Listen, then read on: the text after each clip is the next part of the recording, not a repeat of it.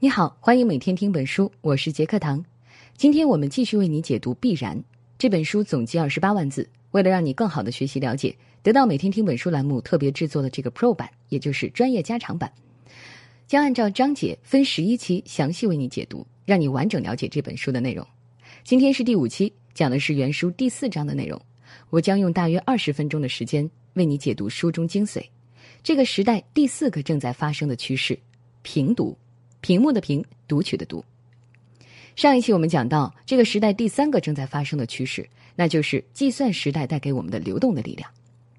互联网是世界上最大的复印机，它把你使用它时所产生的一切行为、一切特征、一切想法都拷贝成了复制品，一切不再是固定的、可捕捉、可占有的实体，一切都将是流。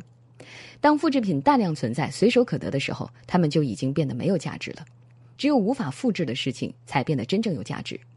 如果你想要在全新的领域中成功，就要掌握新出现的流动性，变化你的商业模式，精心培育你的产品，获得品质。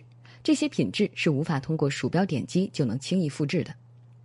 接着上一期的内容，这一期我们来讲讲这个时代第四个正在发生的趋势——平读。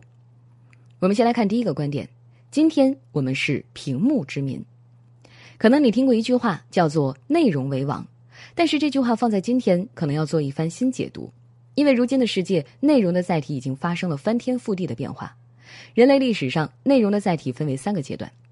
在古代，文化通过记忆、念诵和言语口口相传，我们是言语之民。大约五百年前，也就是一四四零年，古腾堡发明了活字印刷术。印刷术快速、廉价、准确地复制了书籍，人类开始成为书籍之民。书籍追求的是白纸黑字的精准。有字据为证的客观和通过作者树立的权威，人类的智慧和思想都在书中固化下来。人们对书籍和作者的权威产生崇拜，书籍可以传播思想，对社会产生巨大的影响力。新闻、科学、数学公式和法律法规都在书籍中诞生，连美国的根基都是从三份文件中萌发出来的，那就是美国宪法、独立宣言和圣经。但是到了今天，我们的身份又变了，我们成为了屏幕之民。目前，我们的生活中数字屏幕超过了五十亿张，每年还有三十八亿个新屏幕被制造出来，相当于地球上的每个人都拥有一块屏幕。文字已经从纸张里转移到了电脑、手机、游戏机、电视、电子显示屏和平板电脑的像素当中。屏幕占据了我们的口袋、行李箱、仪表盘、客厅墙壁和大楼的外墙，几乎我们清醒的每个时刻都离不开屏幕。我们进入了一个叫做“屏读”的时代，这就带来了一个影响。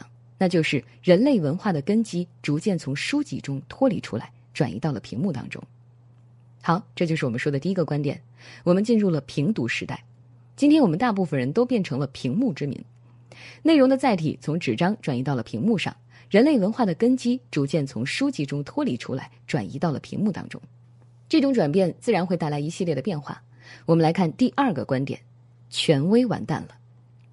屏幕之民倾向于忽略书籍中的经典逻辑和对书本的崇敬，人们更加喜欢的是屏幕上的动态流动，人们更加会被各种电影银幕、iPhone 屏幕、虚拟现实眼镜屏幕、平板电脑屏幕吸引。屏幕里是一个不断变化的世界，里面有无穷无尽的新闻素材、视频影像、随手拍的照片、随手发的动态和还没有盖棺定论的思想。屏幕上的文字会变。会加入图片，甚至屏幕上根本没有字，只有能引申各种含义的照片、图表和符号。凯文·凯利说：“今天的人们与其说是阅读，不如说是在评读更准确，因为我们除了阅读文字，还会阅读图像、阅读音乐软件上的歌词、微信的对话气泡、视频游戏的物品标签等等等等。在评读的世界里，文化变得快速、流动和开放，就像三十秒钟的电影预告片一样。真相并不是来自某个权威的发布。”而是由受众自己一个碎片一个碎片的实时拼接出来的。屏幕之民会自己创造内容，构建他们自己的真相。相比之下，一成不变的书本就不再重要了。因为快速变化的代码和算法可以不断的逼用户改变在网上的行为，这是印制在书本上的律法没有做到的。代码塑造人们行为的能力甚至比律法还大。算法可以监督集体行为，还可以引导人们的行为。书籍之民喜欢依靠律法。而屏幕之民则依赖技术解决问题。在过去的半个世纪里，教育者、知识分子和政客们对于屏幕的入侵忧心忡忡，担心电视一代丧失掉写作技能。但实际情况是，今天人们花在阅读上的时间差不多是二十世纪八十年代时的三倍。普通民众每天能发布八千万条博客，全世界的年轻人每天能用手机写下五亿条段子。屏幕数量的增长，让我们比以前写的更多，读的更多了。这就是我们说的第二个观点：平读时代，权威完蛋了。屏幕之民倾向于忽略书籍中的经典逻辑和对书本的崇敬。平读文化变得快速、流动和开放，真相并不是来自某个权威的发布，而是来自大众。下面我们来看第三个观点：知识将是片段的大杂烩。平读时代，很多媒介都会发生变化，比如书籍。我们现在看到的由书页装订在一起的书籍的传统外壳正在消失，未来只会留下书籍的这个结构式的概念。未来的书不再是书页装订在一起的集合，而是一个主题串联起来的一堆符号。当然，现在纸书的形式已经发生了变化，那就是电子书。未来的电子书模样也会发生变化，它可以是 Kindle 一样的板子，点击就能翻页；也可以是一册书页，但是是用电子墨水做成像纸张一样便宜又柔软轻薄的电子纸。把一百张这样的电子纸装订在一起，加上封面封底，外观看上去跟纸书没什么两样。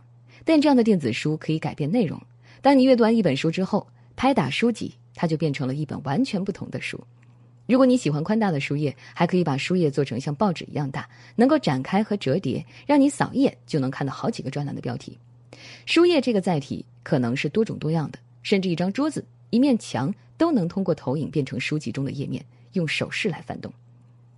总之，这种数字图书的效果是可以在任何时间呈现在任何屏幕上的，书将会变得呼之即来。等你什么时候想读了、有时间读了再买，不用囤积。因为书籍已经变成了信息流，而不再是固化在纸张上面静止不动的。书变成了一个动词，知识开始从一个固定不动的地方解放出来，开始流动起来。而屏幕则可以升级，可以搜索，这些知识可以被人批注、标注、标记、收藏、总结、参考、链接、分享、传播。这才是书籍长久以来真正想要的。数字化能让知识流通起来。一旦书籍数字化了，就可以拆分成单独的页面。甚至能够被进一步拆分成很多片段，就像改编歌曲，把一首歌缩混进新的专辑或者播放列表里面一样。这些书籍的片段可以混合起来，重新编排，形成新的形式的作品。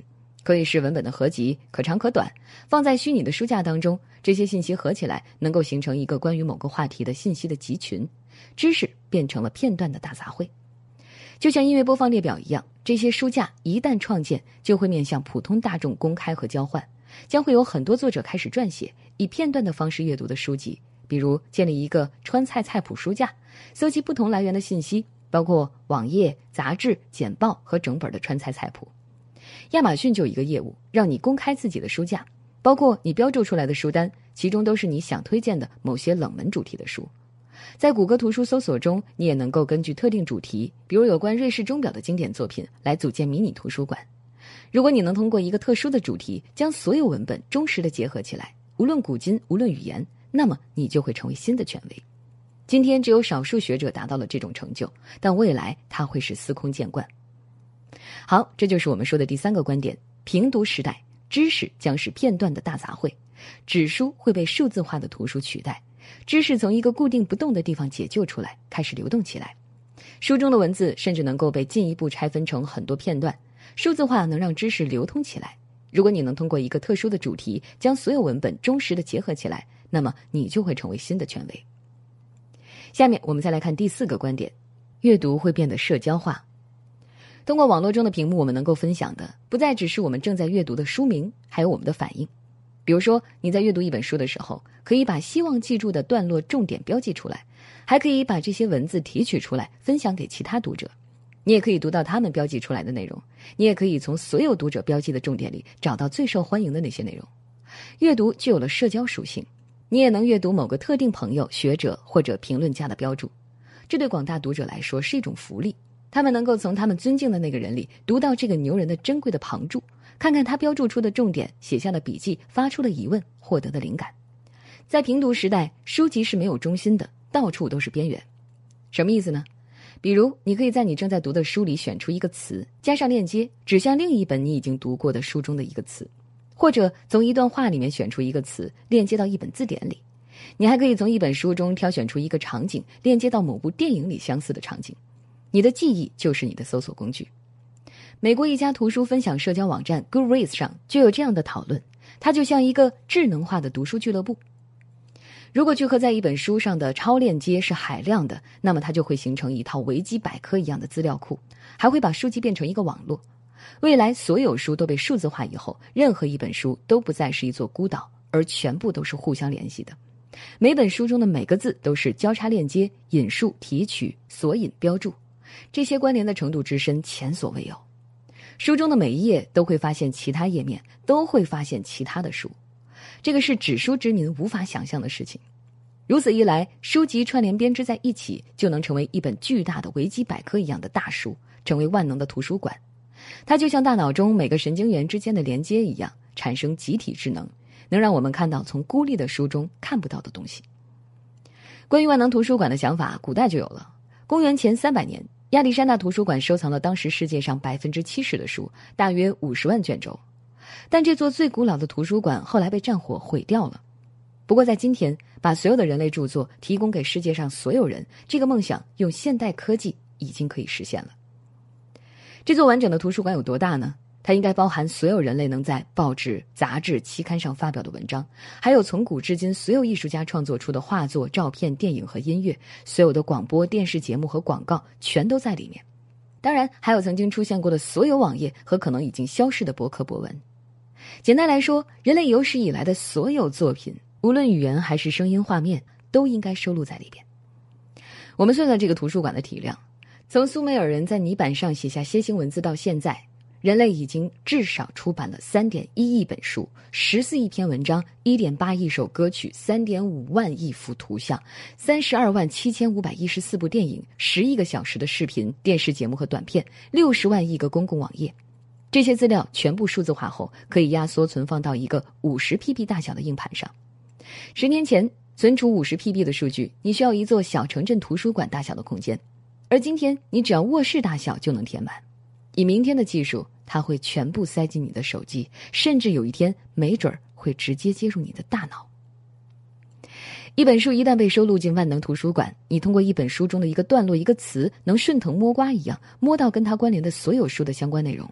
直到抵达这个事物最根本的核心，这样在万能图书馆里就会形成由相互关联的词语和理念构成的一张流动的织网。处在流行边缘的作品不用再担心受众少，即便是一本南印度牧师的素食食谱，在数字化的链接中也会提升作品的读者数量。那么，没有收录在万能图书馆里的书籍就会变得像网络之外的网页一样，没人理会。所以，未来维持书籍不断下降的权威性的唯一方法，就是将他们的文本接入到万能图书馆中。大部分新作品将会直接以数字化的面貌问世，并且快速流进万能图书馆。在传统书籍和屏幕的碰撞中，屏幕将会最终获胜。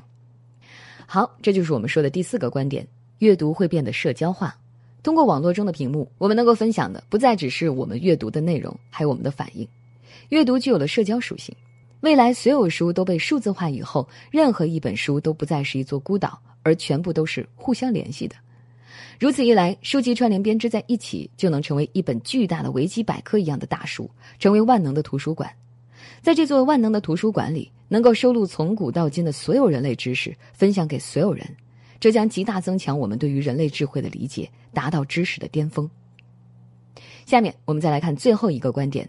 平读时代鼓励功利性的思考，在平读时代，屏幕就是你当下的一个工具，你的所有需求它都能够及时响应，快速满足你。比如，人们从口袋里的袖珍屏幕来输入自己的位置、饮食、体重、情绪、睡眠情况以及所见所闻，搜寻信息，跟屏幕互动，解决一个问题也变得很迅速。只要点开屏幕，你就能找到答案，找到朋友，找到新闻，找到意义。你的任何思考结果会立马得到回应和验证，你会越来越关注眼前的事情。从注意力的角度来说，屏幕更加真实的反映出人们的喜好。他会观察我们，他会知道你在注意什么，注意了多长时间。比如，你的每一次普普通通的点击都是对一个链接的投票，这会提升它的出现频率。你或许认为你只是无意间瞅瞅这段文章，浏览一下那个网页而已，但实际上你正在用零散的注意力，匿名的构建出了一整个网络。这种智能，其实在网络诞生以来就有了。